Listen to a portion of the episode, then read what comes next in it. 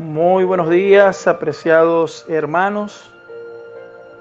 Para mí es un gozo, un privilegio poder compartir con ustedes esta semana de mayordomía titulada Un plan perfecto. Y quiero hablarles de un Dios perfecto, un Dios que es generoso y que demuestra su generosidad al enviar a su Hijo para que muriese por nosotros en la cruz del Calvario. Y ese Dios que es generoso quiere que sus hijos en esta tierra también seamos generosos. La generosidad que tiene que, ver con, con esa actitud de estar dispuesto a darse, a entregarse por amor al Padre, a entregarse por amor a los demás. Y la escritura presenta una parábola que se conoce como la parábola del hijo pródigo. Y es interesante el concepto y el significado de la palabra pródigo. Eh, tiene dos significados.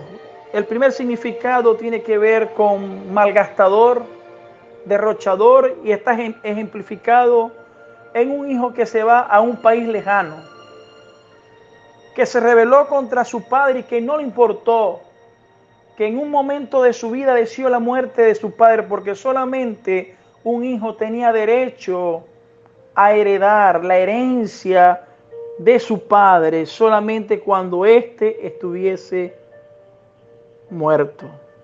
En poca palabra, un hijo que no le importaba la vida de su padre, contar de recibir lo que por egoísmo él necesitaba. Y la Biblia dice que se fue a un país lejano y desperdició sus bienes viviendo perdidamente.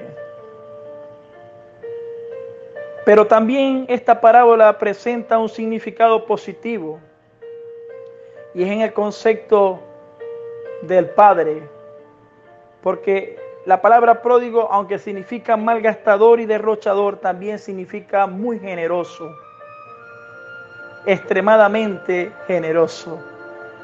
Y está ejemplificado en un padre que estuvo dispuesto a sacrificar, a poner a un lado su dignidad de padre, su dignidad de un hombre respetado o respetable en sus tiempos, para salir corriendo solamente cuando vio de lejos a un hijo que venía arrepentido. Y que colocó su orgullo a un lado y que olvidó el pasado de un hijo que le había hecho tanto daño.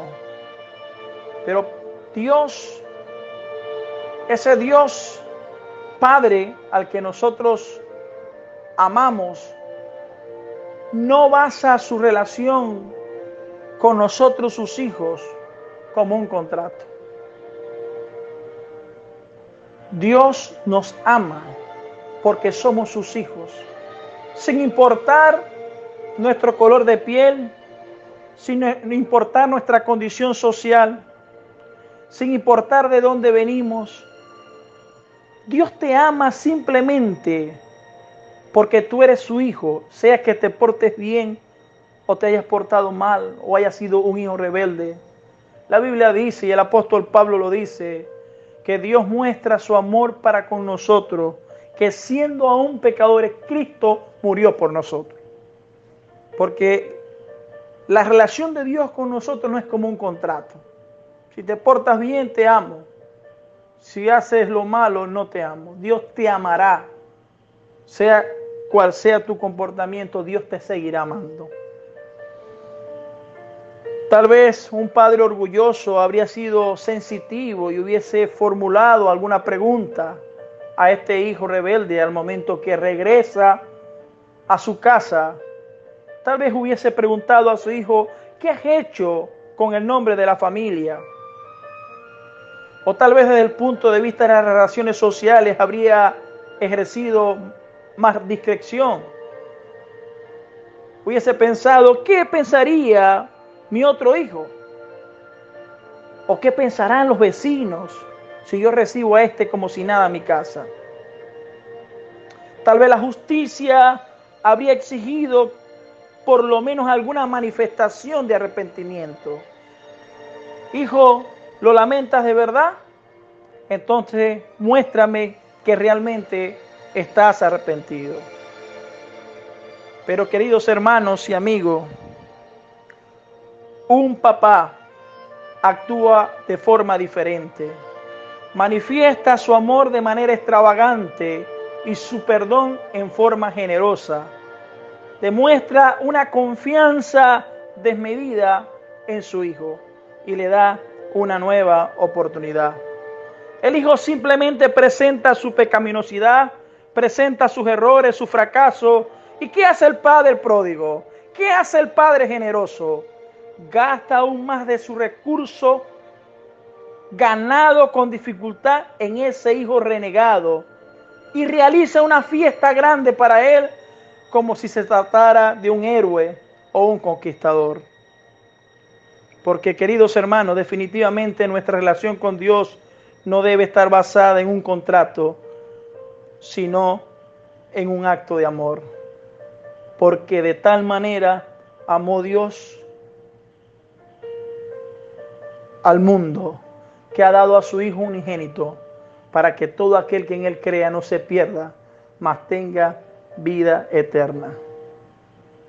Aquí está la parábola, el hijo mayor, el hijo menor. Ambos muchachos eran sus hijos. Y ese hecho y no sus acciones gobernaban la actitud del padre. Un hijo, queridos hermanos, nosotros para Dios siempre seremos sus hijos independientemente de lo que hagamos. Jesús desea que comprendamos esta lección en nuestra relación con Dios. Él nos adopta como hijos suyos, no debido a nuestra conducta, sino debido a su comportamiento. No debido a nuestro amor, sino debido a su amor. No debido a un contrato, sino a una relación. Siendo aún pecadores, Cristo murió por nosotros. Así que querido amigo y hermano, quiera Dios que en nuestra vida podamos demostrar, podamos reconocer lo grande que es nuestro Dios maravilloso.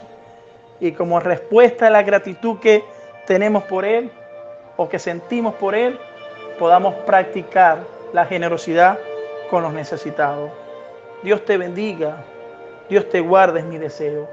Que el Espíritu de Dios te ayude en esta mañana a reconocer la generosidad de Dios en tu vida y puedas colocarlo en tu vida práctica. Puedas en respuesta a esa gratitud a ese Dios, decir, Señor, quiero ser agradecido y quiero estar dispuesto a dar todo por ti porque tú estuviste dispuesto a darlo todo por mí. Dios te bendiga, es mi deseo en esta hora. Dios te guarde.